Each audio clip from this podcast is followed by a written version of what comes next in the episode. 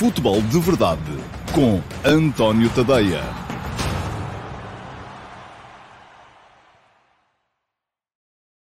Então, olá, muito bom dia a todos. Um, sejam bem-vindos ao Futebol de Verdade, edição de sexta-feira, dia 26 de fevereiro de 2021. Uma edição que se segue à eliminação de Benfica e Sporting Clube Braga ontem nos uh, 16 avos de final da Liga Europa. Soube a pouco a participação portuguesa na Liga Europa, acho que se pode dizer já isso, foi um, um bocadinho frustrante a forma como um, as nossas equipas acabaram por ser afastadas logo na primeira uh, ronda da fase eliminar, uh, mas que é também a edição que antecede o clássico Porto Sporting de amanhã, uh, um jogo onde vai começar a decidir-se hum, a sério o Campeonato Nacional de 2020-21. Portanto, temos aqui assunto que pode interessar aos adeptos do Benfica, do Braga, do Porto e do Sporting, ou seja, à generalidade de, dos adeptos das equipas que estão no topo da tabela uh, da nossa uh, liga. Diz-me o João Correia, lá vai o nosso ranking. Não vai, tenha calma. Um, é claro que era muito melhor que Benfica e Braga tivessem passado, ou que pelo menos uma delas tivesse passado.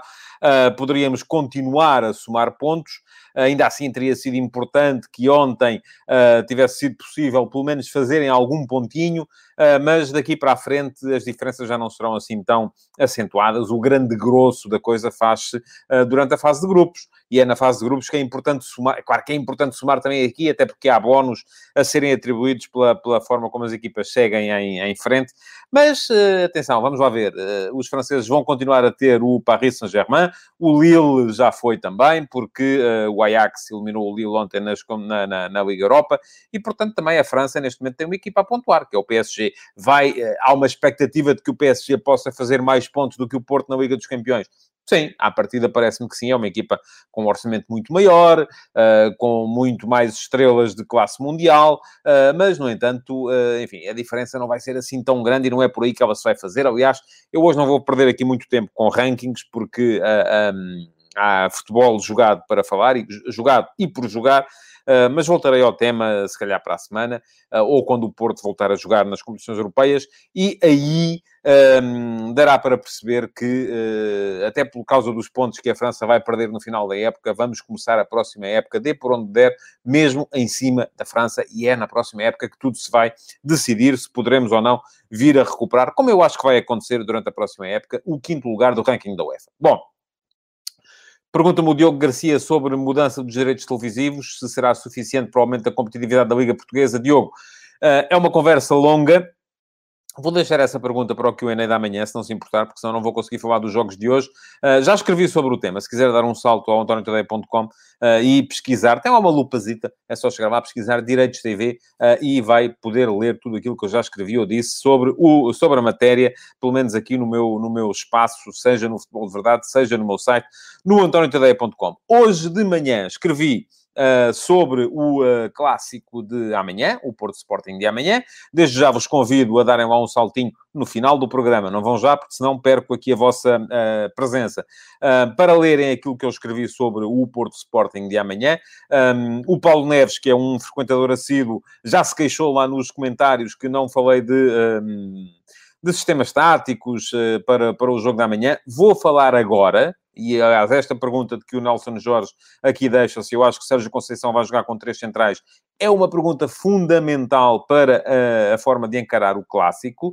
Vou falar hoje no Futebol de Verdade sobre uh, aquilo que, que, podemos esperar em termos táticos das duas equipas. No último passo, que é o meu texto das 8 da manhã, escrevi muito mais sobre a ideia. Uh, se o jogo é ou não é decisivo, para quem é que é decisivo e para quem é que não é, uh, quais são os resultados que podem e como é que cada resultado deixará a luta pelo título uh, e ainda aquilo que é fundamental do meu ponto de vista para as duas equipas uh, e que, no meu ponto de vista, aí está, no caso do Sporting, tem a ver, sobretudo, uh, com a forma de encarar o jogo e com a exigência que o Ruben Amorim possa vir a ser capaz de meter aos seus jogadores, no caso do Porto, com a identidade e a manutenção da identidade por parte do Sérgio Conceição na sua equipa. Já lá vou daqui a bocado, para já, aquilo que podem fazer é uh, ler, quando acabar o programa, ler o meu texto, o último passo, e também seguir-me no Instagram, um, porque há uma votação para vocês poderem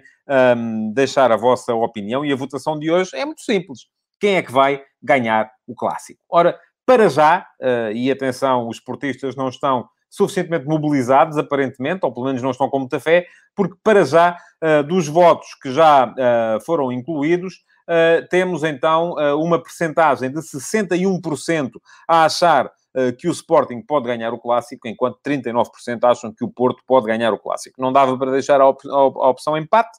Um, as sondagens do Instagram são sempre de escolha múltipla, mas apenas de escolha dupla, uh, portanto, deixei o empate de fora e é mesmo perceber quem é que vai ganhar, se é o Porto, se é o Sporting. Para já, as pessoas que me seguem no Instagram acham que é o Sporting. Vão lá, portistas, se estão com fé, é seguirem-me no Instagram, António Ponte Tadeia, e votarem também. Bom, vamos então falar primeiro dos jogos de ontem, porque isto há que seguir uma ordem cronológica. E ontem, conforme já disse, um, aquilo que se viu foi uh, Benfica e Sporting Clube Braga derrotados uh, pelo Arsenal e pelo, pela Roma um jogo de cada vez.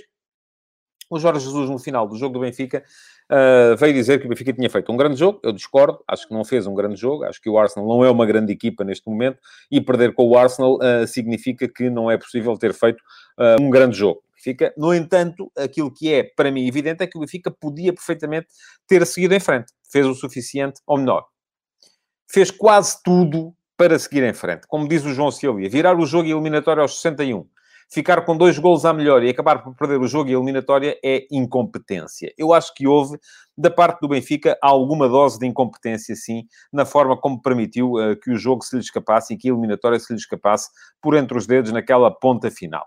Mas vamos lá. O Benfica entrou uh, outra vez com o esquema de três atrás. Uh, Lucas Veríssimo, Otamendi e Vertonghen. Não estou convencido de que isso seja melhor para a zona defensiva do Benfica.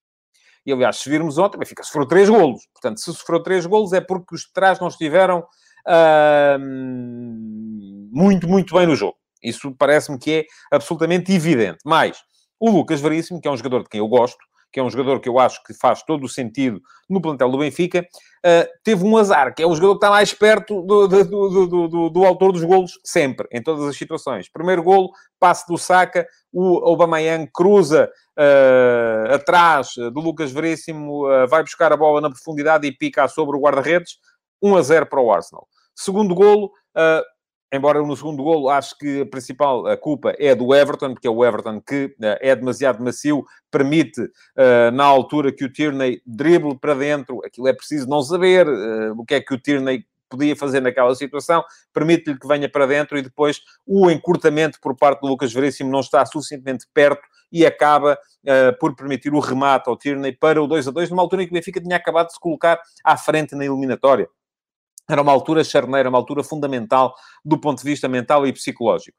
Terceiro golo, uh, cruzamento outra vez do Bukayo Saka uh, e a bola a entrar uh, junto da zona. O cruzamento é muito venenoso, a bola vai a fugir do guarda-redes e a entrar nas costas, precisamente da, da, da, da, zona defensiva do Benfica, onde aparece o Aubameyang a cabecear, mais uma vez, atrás do Lucas Veríssimo. Portanto, isto dá que pensar. Um, eu acho que não tem a ver com o jogador em si, porque acho que o Lucas Veríssimo é um apoio importante para a equipa do Benfica, tem a ver com a forma como esta equipa não está habituada a defender uh, desta forma, com três homens atrás. Agora, acho também que este esquema tático foi fundamental para que o Benfica pudesse equilibrar o jogo e pudesse expor aquilo que são as insuficiências gritantes desta equipa do Arsenal. O Benfica passou finalmente, e já o disse aqui várias vezes, quem me acompanha sabe que eu venho a dizer isto há muito tempo, três médios todos os médios do Benfica são jogadores para jogar com três médios. Não há uh, ali jogadores capazes de aguentar um meio campo a dois. E o Benfica, com meio campo a três, conseguiu ter controle do jogo.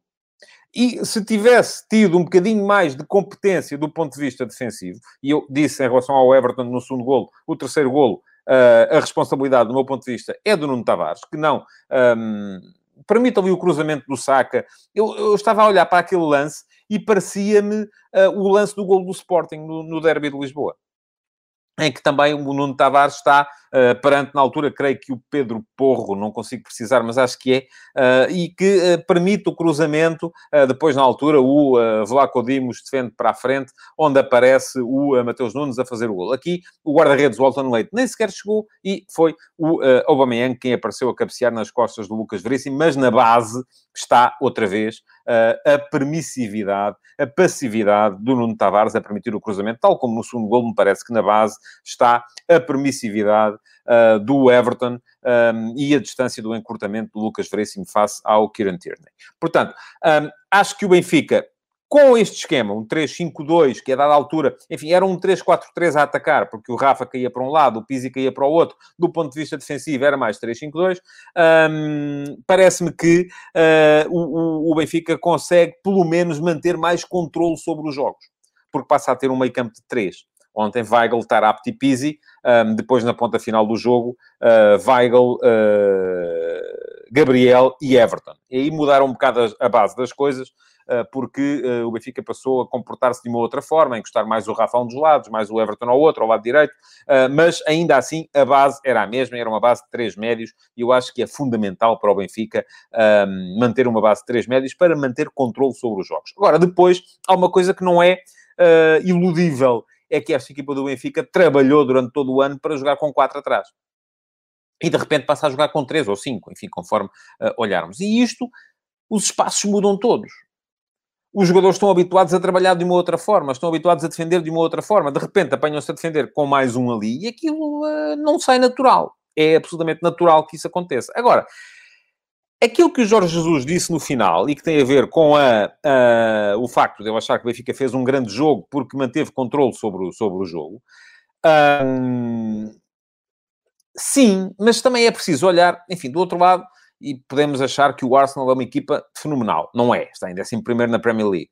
Uh, é uma equipa que tem muitas deficiências. Que ontem, se olhássemos para o espaço entre as linhas da equipa do Arsenal, uh, quando o Benfica estava a ganhar, já por 2 a 1, um, é assustador. Não há uma equipa do Campeonato Português, não há uma no Campeonato Português que, em termos de posicionamentos defensivos, seja tão incompetente como é este Arsenal. Não há uma porque a, a, distância entre linhas, o espaço a permitir que o Benfica trocasse a bola e gerisse o jogo com bola, ao fim e ao cabo até pode ter sido uma armadilha bem montada, porque o Benfica passou a achar que podia gerir o jogo, manter a bola e acabou uh, por permitir, uh, graças à sua permissividade na linha de trás, que o Arsenal, uh, com menos jogo, porque o Benfica, a partir do momento em que se viu a ganhar, o Arsenal empatou, o Benfica continuava em vantagem na eliminatória, mas tinha a bola, tinha o controle do jogo, parecia que estava a mandar no campo. Não se viu uh, da parte do Arsenal capacidade para pôr em causa uh, este controle do jogo por parte do Benfica até ao momento em que entrou o gol. E é um bocado nessa base que o Jorge Jesus uh, vem dizer que, uh, enfim, não foi uma vitória moral, mas enfim, não foi vitória moral nada, foi uma derrota, foi uma eliminação. O Benfica não pode estar uh, a achar que fez um grande jogo quando sofreu três golos e foi eliminado por uma equipa que está no 11 lugar da Premier League. Não é possível. Ainda ontem vimos, por exemplo, o Slavia de Praga uh, ir a Leicester, ganhar, ir ao Leicester, não que o jogo não foi em Leicester, mas ganhar ao, ao, ao Leicester por 2 a 0 uh, uh, e eliminar o Leicester da, das competições europeias. Ainda ontem vimos, uh, por exemplo, o Molde da Noruega eliminar o Offenheim, o Young Boys da Suíça eliminar o uh, Leverkusen. Uh, portanto, não há aqui essa ideia de que vem as equipas dos campeonatos mais poderosos têm que ser sempre apuradas. Não têm. Podem ser eliminadas desde que haja capacidade do outro lado. E o Benfica, que ontem fez algumas coisas boas, Enfim, o Rafa voltou a ser um jogador muito importante em termos de transição ofensiva, uh, mas depois uh, a falhar muitas vezes na tomada de decisão. Muitas vezes errado na tomada de decisão. Rafa, ele aqui apetece-me quase brincar com o tema. Ele aqui há tempos dizia que nunca tinha visto, não teve a curiosidade de ir ver a forma como o Benfica tinha eliminado o Arsenal há 30 anos. Eu dá-me a ideia que ele vê pouco a ver poucas coisas. Tem que começar a ver mais futebol para perceber uh, uh, as decisões que tem que tomar em determinadas circunstâncias. É verdade que aquilo lá dentro é sempre muito mais difícil do que cá fora. Cá fora é fácil, não é? Cá fora a gente diz, ah, isto agora eu devia ter feito isto ou aquilo ou aquilo outro, mas lá dentro a pressão é outra, uh, aperta de outra forma e por isso mesmo um, se calhar as decisões nem sempre são bem tomadas. Mas a diferença entre os jogadores de classe mundial e os bons jogadores, como é indiscutivelmente o Rafa, é um, está um bocado nisso, está um bocado na tomada de decisão e uh, parece-me que o Rafa precisa de melhorar bastante nesse aspecto, porque de resto é um jogador que tem condições extraordinárias uh, para uh, poder ser um jogador de classe mundial. a aceleração que ele tem, a capacidade que ele tem em condução, são aspectos que ainda ontem estiveram bem à vista e acho que o Benfica melhorou relativamente ao uh, jogo da primeira mão. Agora, precisava de ter sido um bocadinho mais competente do ponto de vista defensivo, porque aí mantiveram-se os problemas. Já na primeira mão o Benfica podia ter sofrido mais golos, ontem sofreu mesmo, porque o Arsenal ontem foi mais uh, seguro uh, na, na, na, finalização. bom, seguindo para o jogo do Braga, é um jogo completamente diferente. É um jogo que Uh, com o 2 a 0 da primeira mão e com a Roma a jogar em casa, percebia-se que não havia ainda muita coisa em jogo, embora eu tenha dito aqui ontem, e mantenho, que a eliminatória estava em aberto. O Braga, se tem feito um gol cedo ontem, podia perfeitamente ter reaberto a eliminatória, podia ter criado ali algum problema à equipa da Roma, que do ponto de vista defensivo não me parece que seja uh, uma equipa de topo, e é isso provavelmente que lhe vai custar a possibilidade de fazer carreira nesta, nesta Liga Europa uh, se não melhorar. Mas, uh, ainda assim, pronto, uh, dá para perceber logo de início, pela forma como, por exemplo, o Paulo Fonseca jogou sem o Spinazzola, jogou sem o uh, Mkhitaryan, jogou sem o Pellegrini, portanto, é, enfim, uma equipa da Roma sem algumas das suas principais figuras, e o Sporting Clube Braga também sem o Ricardo Horta, sem o Almusrati, uh, o Gaio estava naturalmente castigado, já se sabe que atrás a equipa não tem mais alternativas, são estes que têm que jogar, enfim, não há outros, uh, está condenado neste momento, uh, devido à saída do Bruno Viana, devido à lesão do David Carmo, está condenado o Sporting Clube Braga a jogar com Tormena, uh, Rolando e Sequeira, não é um, uma tripla fantástica para jogar atrás, mas é aquilo que o Sporting Clube Braga tem, um, mas ainda assim vimos um Braga capaz de, no meio jogo, superiorizar-se à equipa da Roma e ser capaz de levar eh, o, o, jogo para o meio campo adversário. Agora, faltou depois uh, alguma qualidade na criação. E faltou porquê? Faltou, primeiro, porque também não estava o Ricardo Horta, não é? E é um jogador que, uh, neste momento, dos homens que o Sporting Clube Braga tem na frente, é o jogador fulcral para a qualidade ofensiva do Sporting Clube Braga. Depois, porque sendo Piazão uh, um jogador uh, muito, muito interessante, e sendo Gaetan um extraordinário jogador também, acontece isto que diz o uh, Diogo Neto Ferreira, tem algum déficit físico, Uh, não é um jogador de intensidade neste momento da sua carreira, uh, e depois há uma incapacidade, ainda uma incompreensão mútua entre os atacantes e o ponta de lança, o uh, András Sporar, que é um excelente ponta de lança, mas é um ponta de lança para outro tipo de conversa. É, parece, é um bocadinho, o Sporar está a falar com eles em esloveno e eles estão a responder um em português e outro em, uh, em português do Brasil e outro em uh, castelhano da Argentina. Portanto, não há ali comunicação. Pode vir a trabalhar-se, acho que sim, acho que este Braga pode funcionar. Enfim, também uh, a questão é que Paulinho faz ali alguma falta porque era o jogador mais rotinado com as, a forma de jogar do, do, do Sporting Clube Braga. Pergunta-me o Josias Martins se as declarações do André Horta merecem algum comentário. Merecem, claro que sim. E para quem não sabe, o André Horta diz que temos que começar a mudar internamente. Aqui em Portugal temos uh, ritmo baixo, muitas faltinhas, mas isto começa também pelos jogadores, atenção. E o comentário que isto merece é, oh Josias, eu ando a dizer isso há meses aqui. Uh, ontem disse o André Horta, ainda bem, fico feliz, porque há mais gente, incluindo um jogador de topo, a achar a mesma coisa.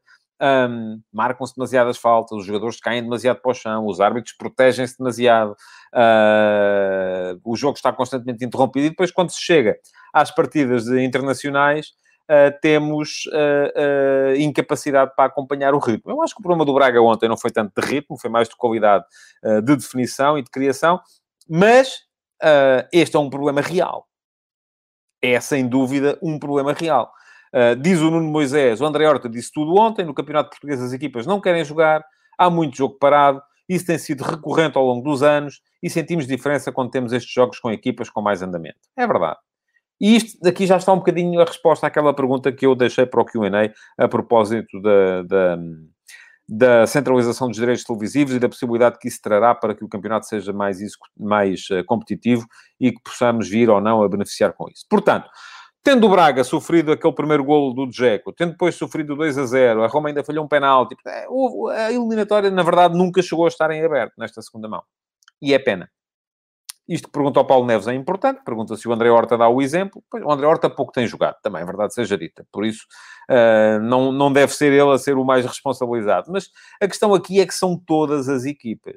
Já vimos o Jorge Jesus a dizer a mesma coisa, não é? Aquela famosa declaração do parece que levaram com um pau a dizer que os jogadores caem muito para o chão, mas depois os dele fazem a mesma coisa.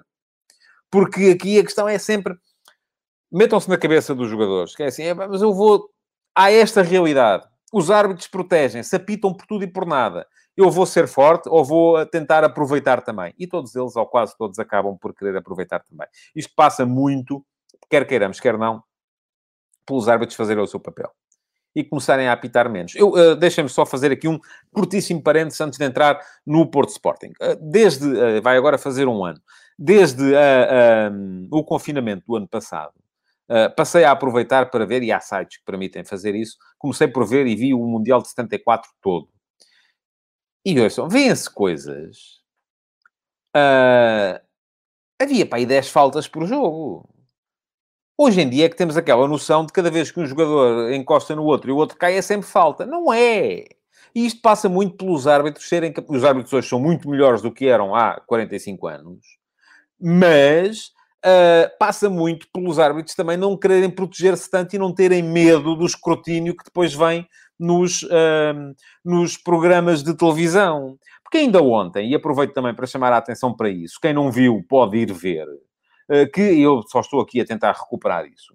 O Duarte Gomes, antigo árbitro internacional, que tem neste momento uma página de Facebook chamada Kickoff, um, chamava a atenção, e eu vou ler aquilo que o Duarte Gomes escreveu.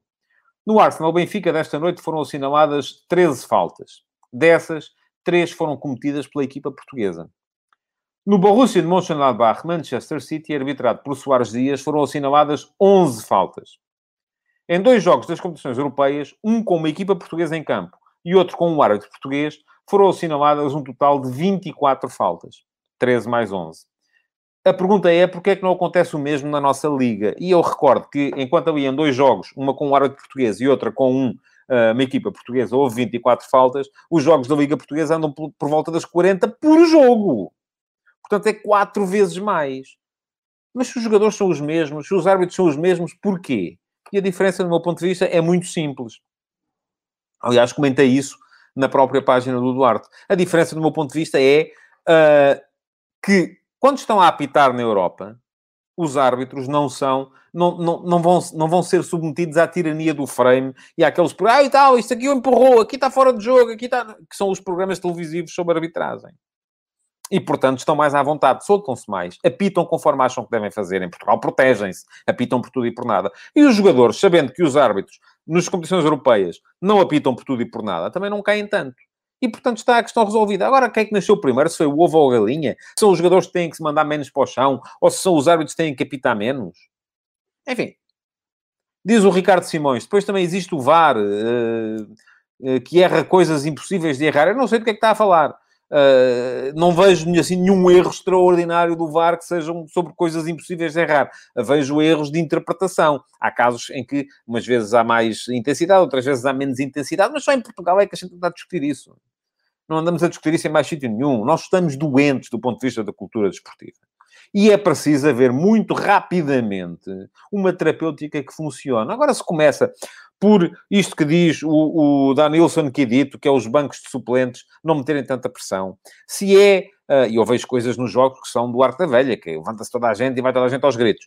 Se é os árbitros deixarem de se proteger tanto com medo de, de, de serem expostos nos programas de adeptos na televisão. Se é os jogadores uh, deixarem de querer aproveitar o facto dos árbitros se protegerem tanto e começarem a cair menos para o chão. Eu acho que é tudo um pouco. Agora, que é preciso pôr um ponto final nisto é. Bom, vamos em frente. Há que falar ainda do uh, Porto Sporting da manhã. E antes disso, eu queria passar aqui muito rapidamente pela emoção extraordinária que foi ontem a última jornada do Campeonato do Brasil.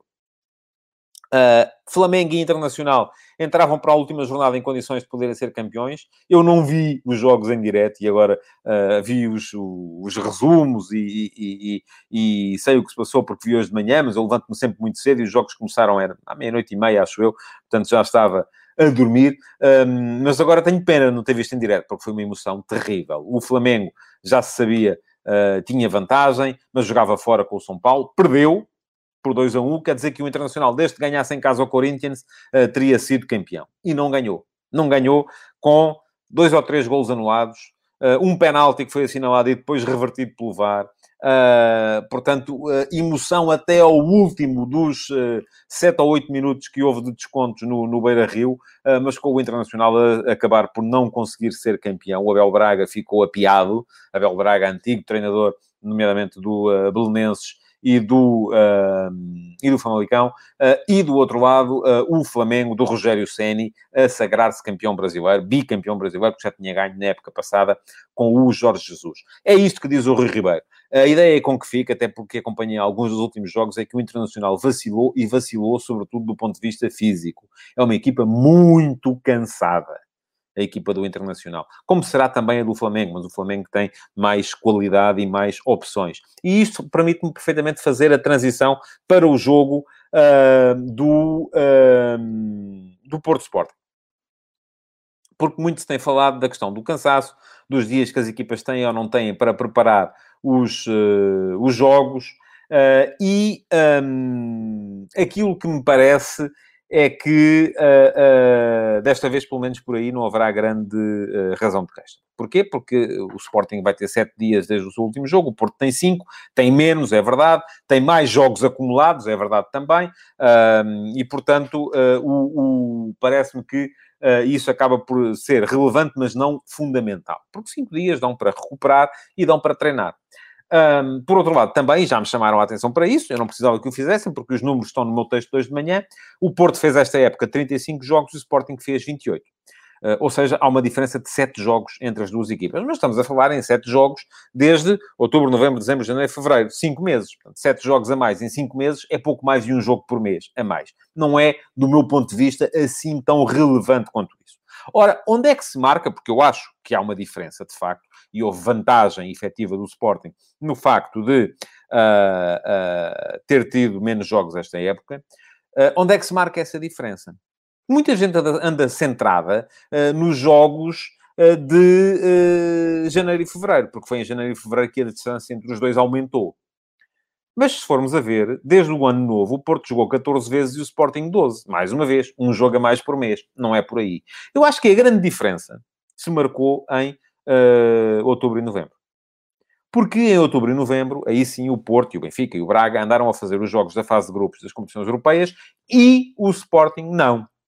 E aí sim marcou-se a diferença. Porquê? Porque foi aí que o Sporting teve tempo para treinar, para interiorizar comportamentos, para interiorizar rotinas, para que a equipa hoje seja capaz de jogar quase de olhos fechados. Um, nessa altura, uh, o Sporting treinou, Uh, os jogadores aprenderam a, a, o modelo do Ruben Amorim, estão hoje perfeitamente confortáveis dentro daquele modelo, e enquanto o Porto não teve tempo para treinar, e por isso mesmo, uh, e isso nota-se mais até no Braga e no Benfica, porquê? Porque o Braga e o Benfica mudaram de treinador. O Porto não mudou de treinador, o Porto mantém o Sérgio Conceição. E aquilo que o Porto poderia fazer, e é aquilo que eu acho que deve fazer no jogo de amanhã, é, re, é, recuperar a identidade da época passada, a identidade da equipa campeã. E qual é essa identidade? Não é com três atrás. Não é com três atrás, é com, é com o seu esquema habitual, aquele híbrido de 4-4-2 com 4-3-3, um, de preferência com Taremi e Marega na frente, Corona a fazer terceiro avançado, Luís Dias no banco para entrar e desequilibrar mais tarde, tal como o Francisco Conceição, de quem já falaram aqui. Otávio como terceiro médio, a cair muitas vezes no flanco nos momentos em que o Corona vem para dentro. Uh, trocas posicionais a três entre uh, Otávio, uh, Corona e um dos pontas de lança, em que o ponta de lança também pode cair no flanco. E os dois médios a par, Uribe e Sérgio Oliveira, têm sido, quando jogam os dois naquela posição, fundamentais. Laterais, a funcionar com dois centrais e os laterais a funcionar, Manafaz Aidu, uh, mas com alguma uh, parcimónia para não subir os dois ao mesmo tempo, mas continuando a dar à equipa fluidez pelo corredor, coisa que se perde quando o Porto joga, por exemplo, com o Sarre como lateral esquerdo. Portanto, é isso que me parece que faz sentido uh, o Fogo do Porto fazer amanhã, jogar como jogou no campeonato, embora no campeonato ainda não tivesse Taremi, e Taremi, ou melhor, ele estava lá, mas estava ainda, foi o último a entrar, mas jogar como jogou no campeonato em Alvalade, com o seu misto de 4-4-2 com 4-3-3, uh, e não como jogou, por exemplo, na meia-final da Taça da Liga, uh, em que se apresentou num 3-4-3 para espelhar o esquema do Sporting. Podem dizer, ah, mas o Porto esteve quase a ganhar os dois jogos. É verdade, a 5 minutos do fim estava a ganhar os dois jogos. A verdade é que depois empatou um e perdeu o outro, e uh, é isso é que fica. Mas as diferenças serão, são e serão sempre muito pequenas. Do outro lado, uma equipa do Sporting que me parece que uh, será, é e será sempre uh, uma equipa com uma identidade fortíssima. A equipa sabe ao que joga. Uh, aí está, aqueles meses, aqueles dois meses, outubro, novembro, Uh, em que a equipa do Sporting não teve competições europeias, foi aí que se marcou a diferença. Embora aí a diferença pontual no campeonato fosse mínima, andavam ali muito a par ainda as equipas todas, mas foi aí que é aí que se baseia a pirâmide de sucesso do Sporting, esta época. e aquilo que me parece é que o Sporting vai naturalmente aparecer também fiel às suas ideias. Vai jogar o Gonçalo Inácio, certamente, como central pela direita, porque o Ruben Amorim considera que é a melhor forma de a equipa conseguir sair a jogar desde trás, e o pressing do Porto vai ser com certeza intenso e forte para tentar atrapalhar a primeira fase de construção do Sporting, e por isso mesmo é fundamental o Sporting ter argumentos para sair a jogar, e com Fedal e uh, uh, Gonçalo Inácio fica melhor do que com Fedal e o Luís Neto, portanto é um bocado por aí. Depois o Nuno Mendes e o Porro, uh, o meio, os três da frente, seguramente não havendo Paulinho, Tiago Tomás, que é uh, uma, uma, um jogador muito, muito intenso, uh, com o apoio do Pedro Gonçalves e do Nuno Santos, também me parece que será com certeza essa a ideia, uh, com Giovanni pronto para entrar, até por questões de, de, de, de, do que se passou na meia-final da, da, da, Taça da Liga, e o meio-campo, eu creio que com Palhinha e João Mário, um, porque substituir o João Mário pelo Mateus Nunes, conforme alguém aqui já vaticinou desde o início, seria... Um, achar que a equipa do Sporting não podia discutir o jogo. Pergunta António Ferreira, TT ou Giovanni? Eu acho que é TT, mas uh, amanhã veremos. Um, TT é um jogador muito mais intenso uh, e Giovanni pode com certeza aparecer. O Josias pergunta-me se o Palhinha joga ou não. Eu acho que sim. Não tenho nenhuma indicação de que tenha havido alguma decisão do uh, TAD para que ele não possa jogar. Portanto, uh, creio que é assim que vai, que vai ser. O jogo vai ser com certeza dividido. Tem sido assim os últimos jogos entre Sporting e Porto. Eu recordo 2 a 2 em Alvalade para o campeonato, 2 a 1 para o Sporting na Taça da Liga em, em Leiria. Um, jogos muito tremidos, muito renhidos. Podia ter caído tanto um como o outro para os dois lados. Uh, desta vez já se sabe também que o Porto precisa de ganhar. Precisa, porque está a 10 pontos, ganhando fica a 7, e se o Porto ganhar, então aí sim, 7 pontos ainda são uma vantagem confortável, mas uh, do, tudo dependerá ainda assim daquilo que o Sporting, da forma como o Sporting acusar esse resultado. Se o Sporting ganhar, não vou dizer que é campeão, eh, porque se eu dissesse isso, estaria a dizer que neste momento o Braga e o Benfica já não têm a hipótese. Eu acho que o Braga, mais do que o Benfica, tem a hipótese de lá chegar. é isto que me pergunta ao João Diogo, se eu considero que uma vitória do Sporting será o ponto final para o campeonato, ou se acho que o Braga ainda pode sonhar alcançar o Sporting. Acho que sim, acho que pode sonhar, embora, eh, se neste momento acho que o Sporting é favorito, a colocar-se o cenário de uma vitória do Sporting no sábado, seria ainda muito mais favorito, e aí acho que seria praticamente impossível o Sporting perder o campeonato, mas não impossível, porque se eu dissesse agora isso, é o mesmo que dizer que neste momento só Porto e Sporting é que podem ser campeões. Eu acho que o Braga e até o Benfica, se de repente recuperasse uh, animicamente e recuperasse o seu futebol, uh, poderia lá chegar. Podem dar a vossa opinião, volto a lembrar-vos, é darem um salto ao meu uh, Instagram, António Pontadeia, seguirem-me e nas stories irem lá e votar sobre quem vai ganhar o clássico de sábado. A pergunta é essa: quem vai ganhar o clássico? As opções são o Porto, porque é campeão, ou o Sporting, porque é líder. Neste momento, uh, para quem me acompanha no Instagram, está a dar Sporting. 61% para o Sporting, 39% para o Porto. Um, Deixem-me que vos diga que uh, no Sporting Benfica deu Benfica e ganhou o Sporting. Portanto, é uma questão de me seguirem, António, Tadeia, António Tadeia no Instagram. Vão lá, votem, digam o que acham que vai acontecer neste clássico. Um, podem também. Um, seguir-me nas outras redes sociais, Facebook, Twitter, uh, estou em o YouTube, estou em todas, um, e uh, chegarem lá, fazerem, uh, ativarem o, as notificações para saberem sempre que houver conteúdos novos. Para já, aquilo que vos posso dizer é que amanhã estarei de volta com o Q&A desta semana, um Q&A pré-clássico, com certeza com muitas perguntas relacionadas com o clássico, e aquilo que podem fazer para já também é deixar o vosso like neste Futebol de Verdade, os vossos comentários, porque as perguntas durante mais umas horas ainda serão elegíveis para o Q&A de amanhã e uh, partilharem o futebol de verdade nas vossas redes sociais. Muito obrigado por terem estado aí então e até amanhã com o Q&A ou até segunda-feira com o futebol de verdade em que vou analisar o clássico de sábado. Futebol de verdade, em direto de segunda a sexta-feira às 12h30